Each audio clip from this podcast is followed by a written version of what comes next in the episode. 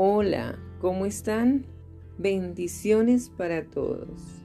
Que la luz de Cristo brille en sus corazones y puedan reflejar todo lo que Dios les da en sus vidas. Hoy vamos a continuar con nuestra jornada con propósito, esta aventura maravillosa en las profundidades de los ríos de la palabra de Dios. Gálatas capítulo 2 del versículo 1 al 21. Vamos a ver la parte 4 del día 32. Usa lo que Dios te ha dado. Del versículo 11 en adelante nos dice Pablo, o nos dice la escritura mejor que Pablo, el apóstol Pablo, reprende a Pedro en Antioquía. Y aquí vamos a aprender cómo entre nosotros como hermanos, como creyentes, como temerosos de Dios, debemos reprender a los que están en el camino incorrecto, así sean cristianos o no. Pero con la dirección del Espíritu Santo para no errar. Es la forma de nosotros ser sinceros ante Dios, de corregir al que hace lo malo, al que está desviándose del camino de Dios. No quedarnos callados y dejar que las cosas pasen, sino que debemos de hablar, de corregir. Y dice así, pero cuando Pedro vino a Antioquía, le resistió cara a cara porque era de condenar. Pues antes que viniesen algunos de parte de Jacobo, comía con los gentiles, pero después que vinieron, se retraía y se apartaba porque tenía miedo de los de la circuncisión. Y en su simulación participaban también los otros judíos, de tal manera que aún Bernabé fue también arrastrado por la hipocresía de ellos. ¿Cuántas veces nos dejamos engañar? ¿Cuántas veces caemos en el error. ¿Cuántas veces nos olvidamos de preguntarle a Dios o de mirar la palabra si eso es correcto o no? Versículo 14, pero cuando vi que no andaban, dice el apóstol Pablo, que no andaban rectamente conforme a la verdad del Evangelio, dije a Pedro, delante de todos, si tú siendo judío, vives como los gentiles y no como judío, ¿por qué obligas a los gentiles a judaizar?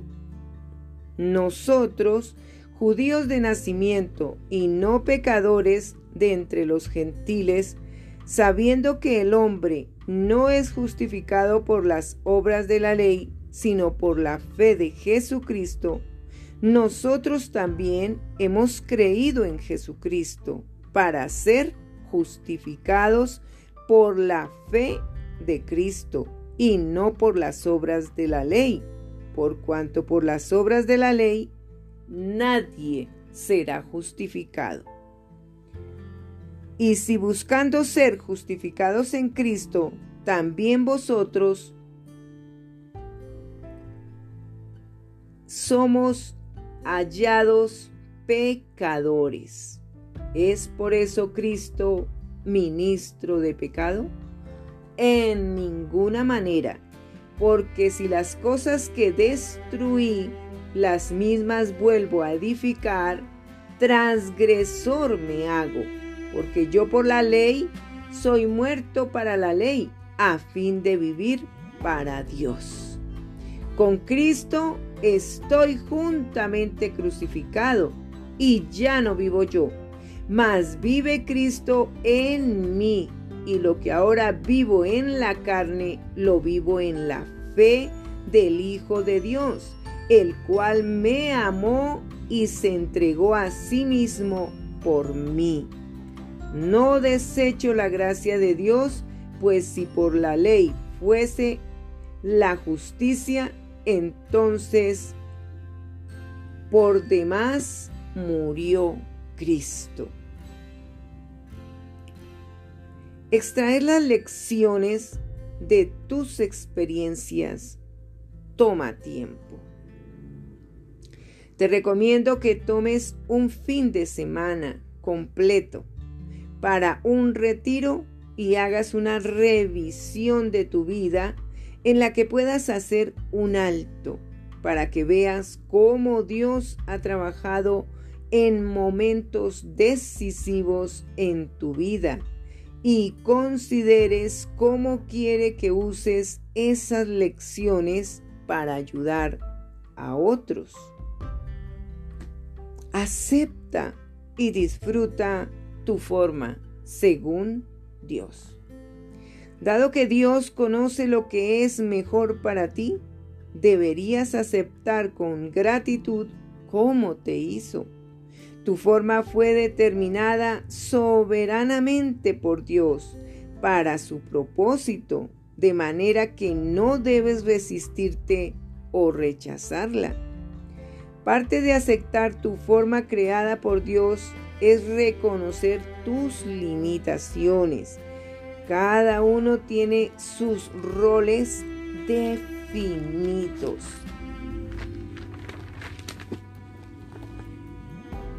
Y eso es verdad. Si Dios no fuera sabio, ¿qué sería de nosotros que no tenemos ese conocimiento que Dios sí tiene? Entonces nosotros debemos entender que la forma que Dios nos dio a cada uno fue porque Él quiso. Él quiso que el hombre fuera hombre y que la mujer fuera mujer y que desempeñaran eh, funciones diferentes a manera de lo que son cada uno, como mujer y como hombre, con respeto, con temor a Dios, sin cambiar los conceptos que Dios nos dio en la palabra para ser lo que somos. Vamos al estudio del libro de Segunda de Corintios, capítulo 10, versículo 1 al 18. Aquí nos habla nuevamente el apóstol Pablo. Él defiende su ministerio. Vamos a ver por qué Pablo defiende su ministerio como muchas veces todos queremos defender lo que hacemos. Yo, Pablo, os ruego por la mansedumbre y ternura de Cristo, ya que estando presente yo que estando presente ciertamente soy humilde entre vosotros, mas ausente soy osado para con vosotros.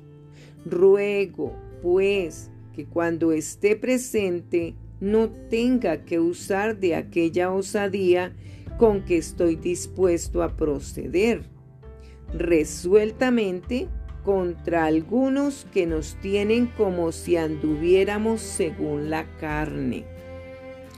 Pues aunque andamos en la carne, no militamos según la carne, porque las armas de nuestra milicia no son carnales, sino poderosas en Dios para la destrucción de fortalezas derribando argumentos y toda altivez que se levanta contra el conocimiento de Dios y llevando cautivo todo pensamiento a la obediencia a Cristo. Y estando prontos para castigar toda desobediencia cuando vuestra obediencia sea perfecta. Miráis las cosas según la apariencia.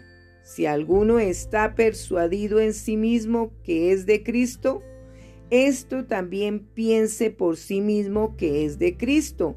Así también nosotros somos de Cristo. porque aunque me gloríe algo más todavía de nuestra autoridad, la cual el Señor nos dio para edificación y no para vuestra destrucción, no me avergonzaré, para que no parezca como que os quiero amedrentar por cartas. Porque a la verdad, dicen las cartas son duras y fuertes, mas la presencia corporal débil y la palabra menospreciable. Esto tenga en cuenta tal persona, que así como somos en la palabra por cartas, estando ausentes, lo seremos también en hechos, estando presentes, porque no nos atrevemos a contarnos ni a compararnos con algunos que se alaban a sí mismos, pero ellos, midiéndose a sí mismos por sí mismos y comparándose consigo mismos, no son juiciosos. Pero nosotros no nos gloriaremos desmedidamente, sino conforme a la regla que Dios nos ha dado por medida, para llegar también hasta vosotros, porque no nos hemos extralimitado como si no llegásemos hasta vosotros, pues fuimos los primeros en llegar hasta vosotros en el Evangelio de Cristo. No nos gloriamos desmedidamente en trabajos ajenos, sino que esperamos que conforme crezca vuestra fe, seremos muy engrandecidos entre vosotros, conforme a nuestra regla, y que anunciaremos el Evangelio en los lugares más allá de vosotros, sin entrar en la obra de otro para gloriarnos en lo que ya estaba preparado. Mas el que se gloría, gloríese en el Señor, porque no es aprobado el que se alaba a sí mismo, sino aquel a quien Dios alaba. Y eso es lo que nos enseña el apóstol Pablo, cómo él fue corrigiendo su vida. Y todos tenemos que corregirnos nuestra vida colocando, como dice el libro de Hebreos capítulo 12 del 1 al 29, colocando opuestos los ojos en Jesús. Por tanto, nosotros también, teniendo en derredor nuestro tan grande nube de testigos, despojémonos de todo peso y del pecado que nos asedia y corramos con paciencia la carrera que tenemos por delante, puesto los ojos en Jesús, el autor y consumador de la fe, el cual por el gozo puesto delante de él sufrió la cruz, menospreciando el oprobio, y se sentó a la diestra del trono de Dios. Considerad a aquel que sufrió tal contradicción de pecadores contra sí mismo, para que vuestro ánimo no se canse hasta desmayar, porque aún no habéis resistido hasta la sangre combatiendo contra el pecado. Y habéis ya olvidado la exhortación que como a hijos se os dirige diciendo, Hijo mío, no menospreciéis la disciplina del Señor, ni desmayes cuando eres reprendido por Él, porque el Señor al que ama, disciplina y azota a todo el que recibe por hijo. Si soportáis la disciplina, Dios os trata como a hijos porque ¿qué hijo es aquel a quien el Padre no disciplina? Pero si se os deja sin disciplina, de la cual todos han sido participantes, entonces sois bastardos y no hijos. Por otra parte, tuvimos a nuestros padres terrenales que nos disciplinaban y los venerábamos. ¿Por qué no obedeceremos mucho mejor al Padre de los Espíritus y viviremos? Y aquellos ciertamente por pocos días nos disciplinaban como a ellos les parecía, pero este para lo que nos es provechoso, para que participemos de su santidad. Es verdad que ninguna medicina al presente parece ser causa de gozo, sino de tristeza pero después da fruto apacible de justicia a los que en ella han sido ejercitados. Y del versículo 12 en adelante, los que rechazan la gracia de Dios. Por lo cual, levantad las manos caídas y las rodillas paralizadas, y haced sendas derechas para vuestros pies para que lo cojo no se salga del camino, sino que será sanado. Seguid la paz con todos y la santidad, sin la cual nadie verá al Señor. Mirad bien, no sea que alguno deje de alcanzar la gracia de Dios, que brotando alguna raíz de amargura, o se estorbe y por ella muchos sean contaminados. Es importante no permitir la amargura en tu vida. Es importante siempre buscar de la palabra de Dios y animarnos y estar siempre dispuestos para Dios porque si dejamos la amargura que nos domine, vamos a pecar. No sea que haya algún fornicario o profano como Esaú, que por una sola comida vendió su primogenitura. No vayas a negar el ser cristiano, cristiana. Tenemos que ser firmes en la fe porque ser hijos de Dios es lo mejor que nos pueda pasar en la vida. Es algo grandioso, poderoso, increíble, asombroso porque ya sabéis que aún después deseando heredar la bendición, fue desechado, ¿quién? Esaú, y no hubo oportunidad para el arrepentimiento, aunque la procuró con lágrimas. Porque no os habéis acercado al monte que se podía palpar y que ardía en fuego, a la oscuridad, a las tinieblas y a la tempestad al sonido de la trompeta y a la voz que hablaba, la cual los que la oyeron rogaron que no se les hablase más, porque no podían soportar lo que se ordenaba. Si aún una bestia tocare el monte, será apedreada o pasada con dardo. Y tan terrible era lo que se veía que Moisés dijo, estoy espantado y temblando, sino que os habéis acercado al mandato de Sión, a la ciudad del Dios vivo, Jerusalén, la celestial, a la compañía de muchos millares de ángeles, a la congregación de los primogénitos que están inscritos en los cielos, o sea, nosotros. A Dios, el juez de todos, a los espíritus de los justos hechos perfectos.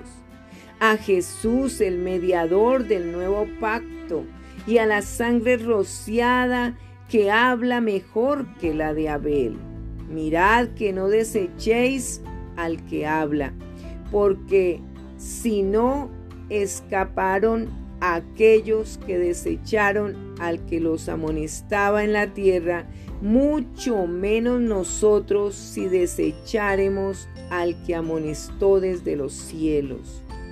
la voz del cual conmovió entonces la tierra, pero ahora ha prometido diciendo, aún una vez y conmoveré no solamente la tierra, sino también el cielo.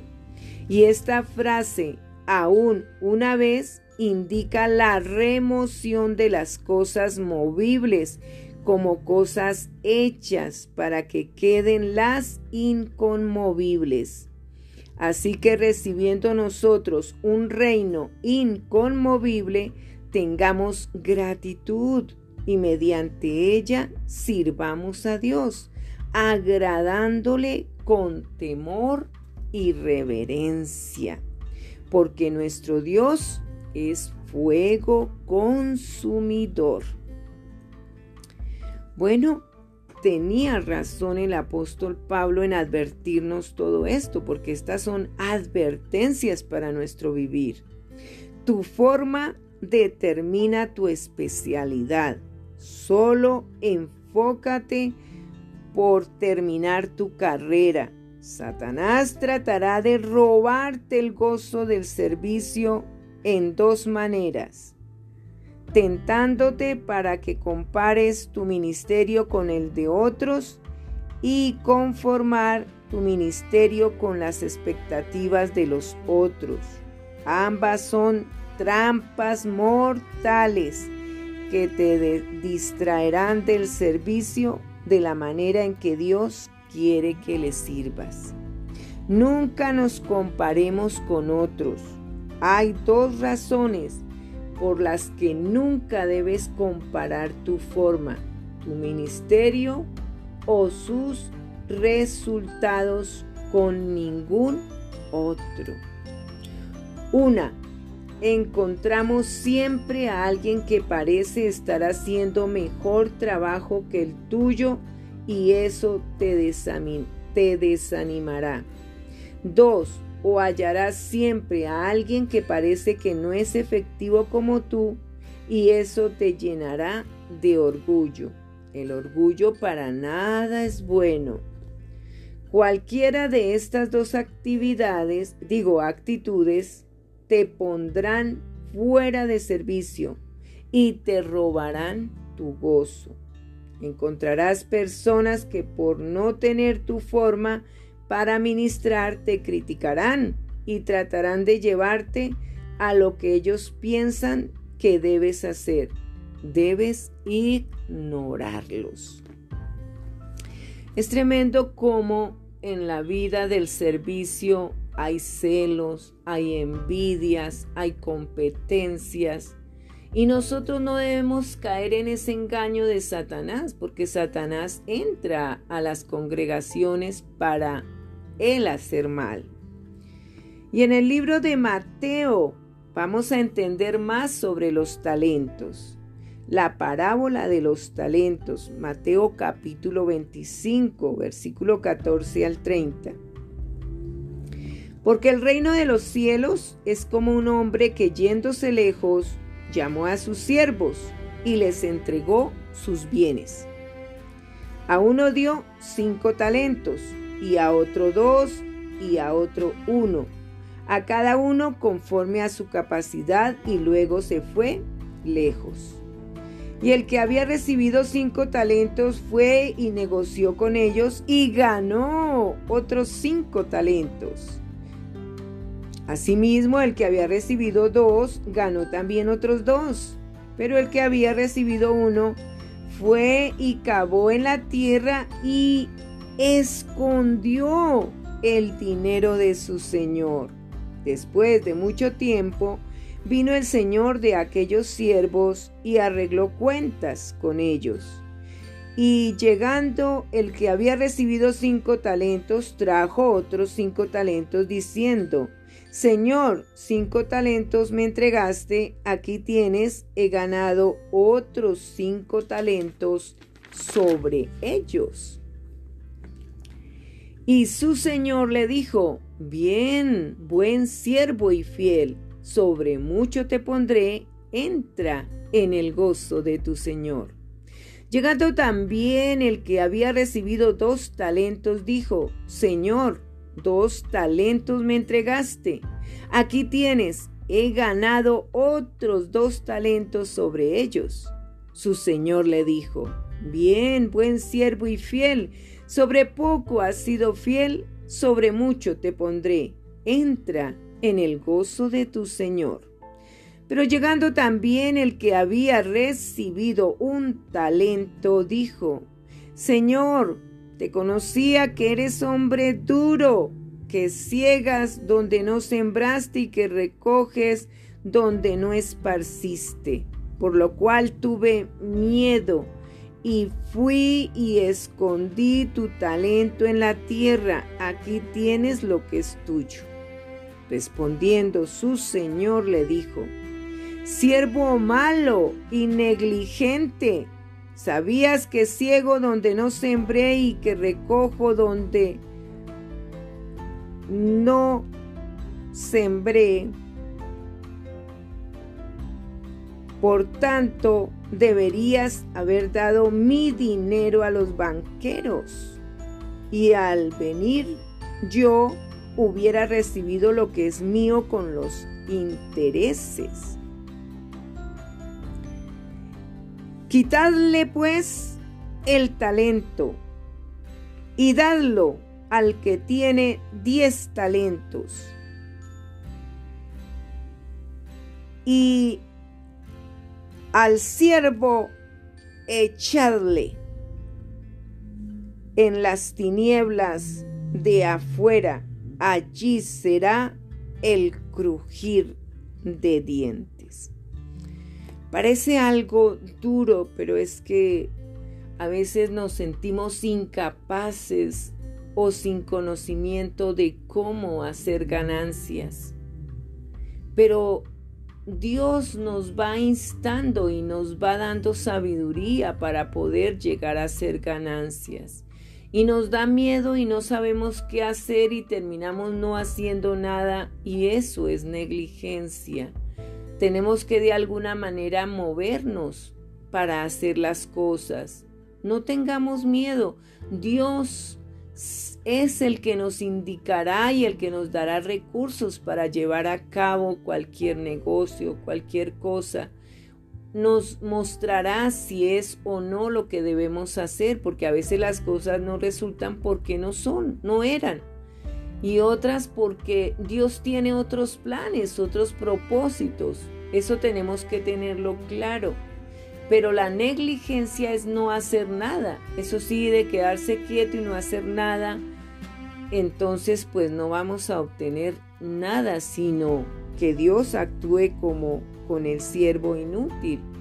Porque nosotros no debemos ser inútiles, sino que debemos ser muy útiles para agradar a Dios y también a los demás, porque si no somos útiles los unos con los otros, pues estamos actuando mal. Y bueno, aquí viene una aclaración en el libro de Primera de Timoteo capítulo 4, versículo 1 al 16, y es la predicción de la apostasía, cosas que se ven en este tiempo, en este tiempo presente.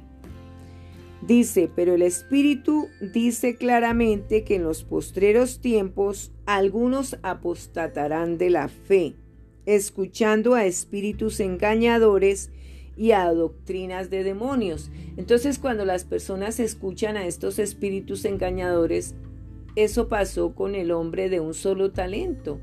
Escuchó a un espíritu engañador que le decía que el Señor era de tal forma que tuvo miedo y no hizo nada. Entonces lo que hizo fue hacer caso a lo que sentía su mente, su, su cuerpo, su ser, y se dejó engañar por estos espíritus engañadores y terminó siendo negligente e inútil. Y tenemos que tener cuidado con eso, porque al espíritu que tenemos que escuchar es al espíritu de Jesús, al espíritu de Dios, al Espíritu Santo, no a otros espíritus. Dice que por la hipocresía de mentirosos, que teniendo cauterizada, o sea, cerrada la conciencia, prohibirán casarse y mandarán abstenerse de alimentos que Dios creó para que con acción de gracias participen de ello los creyentes y los que han conocido la verdad. Porque todo lo que Dios creó es bueno y nada es de desecharse si se toma con acción de gracias. Porque por la palabra de Dios y por la oración es santificado. Entonces todos los alimentos, si tú das gracias a Dios cada vez que comes algo, le das gracias a Dios por los alimentos, pues Dios los va a santificar y nada de lo que te lleves a la boca te hará daño. Por eso de ahí la importancia de dar gracias en todo, ser agradecidos con Dios. Y del versículo 6 en adelante, un buen soldado de Jesucristo. Recordemos cómo ser buen soldado de Jesucristo. Si esto enseñas a los hermanos, serás buen ministro de Jesucristo, nutrido con las palabras de la fe y de la buena doctrina que has seguido. Desecha las fábulas profanas y de viejas. Ejercítate para la piedad, porque el ejercicio corporal para poco es provechoso, pero la piedad para todo aprovecha, pues tiene promesa de esta vida presente y de la venidera. Palabra fiel es esta y digna de ser recibida por todos, que por esto mismo trabajamos y sufrimos oprobios porque esperamos en el Dios viviente que es el Salvador de todos los hombres, mayormente de los que creen. Entonces, oprobios es que las personas de pronto te señalen, te critiquen, eh, te hagan, te humillen, te maltraten, en fin, todas estas cosas, pero nosotros permaneceremos, permaneceremos firmes en Dios, a pesar de lo que suceda. Entonces dice el apóstol Pablo, esto manda y enseña, ninguno tenga en poco tu juventud, sino sé ejemplo de los creyentes en palabra, conducta, amor, espíritu, fe y pureza.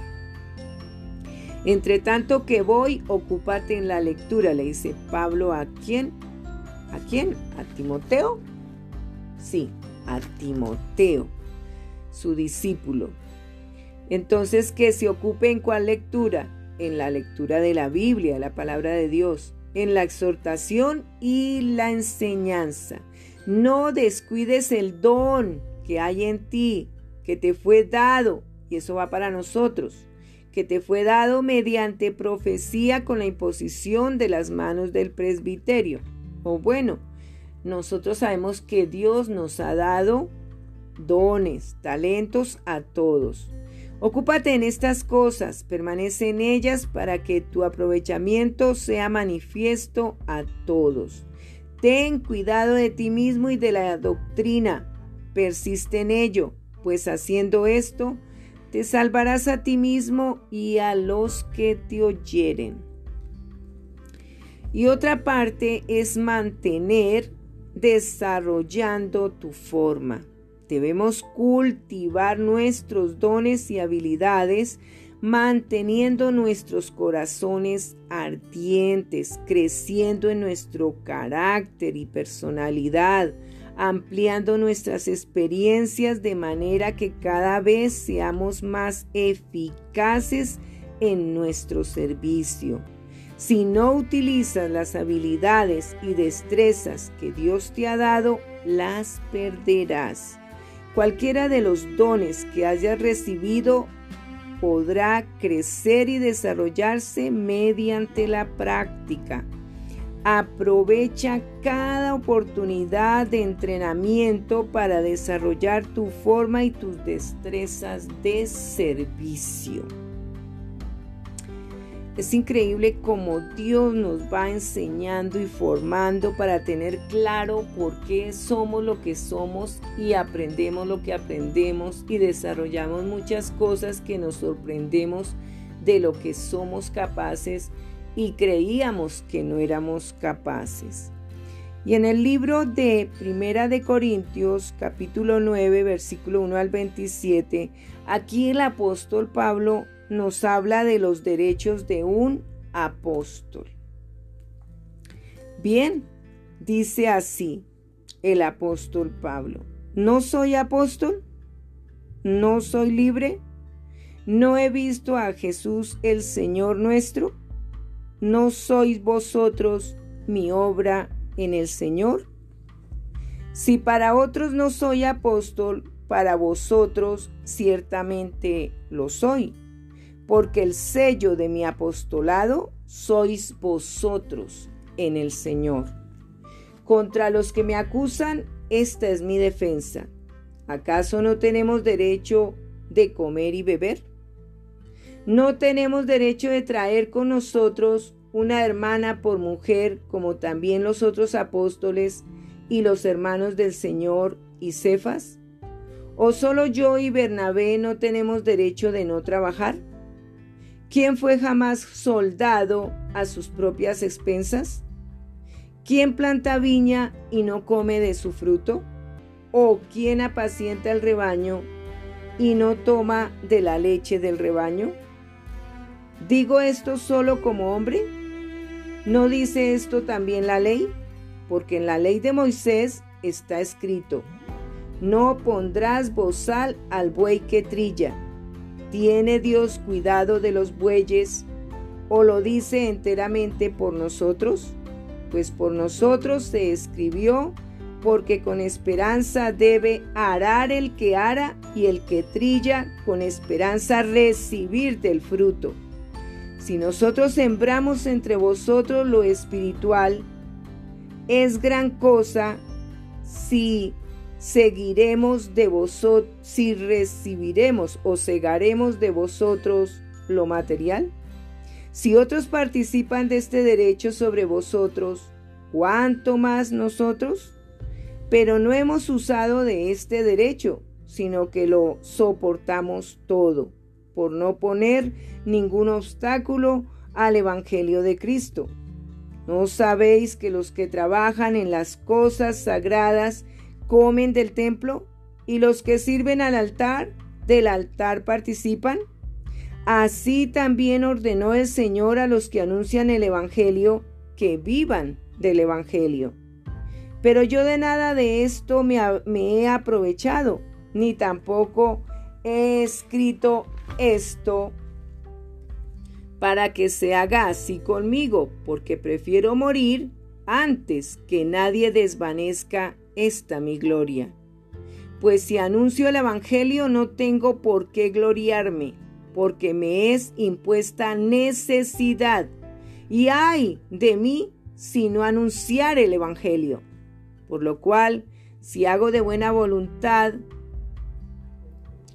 te recompensa tendré, pero si de mala voluntad, la comisión me ha sido encomendada.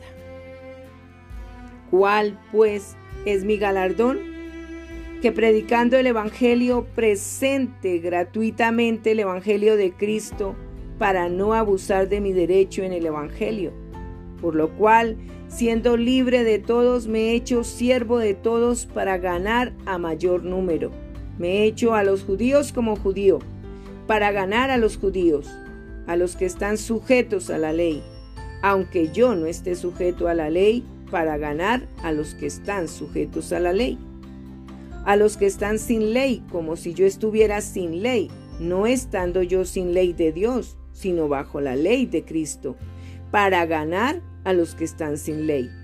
Me he hecho débil a los débiles, para ganar a los débiles. A todos me he hecho de todo para que de todos modos salve a algunos.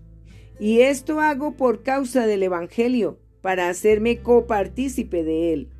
¿No sabéis que los que corren en el estadio, todos a la verdad corren, pero uno solo se lleva el premio? Corred de tal manera que lo obtengáis. Todo aquel que lucha, de todo se abstiene ellos a la verdad para recibir una corona corruptible, pero vosotros una incorruptible. Así que yo de esta manera corro, no como a la aventura, de esta manera peleo, no como a quien golpea, como quien golpea al aire, sino que golpeo mi cuerpo y lo pongo en servidumbre, no sea que, habiendo sido heraldo para otros, yo mismo venga a ser eliminado. Les abrazo, les bendigo y estaremos en esta travesía de la gran aventura de una vida con propósito.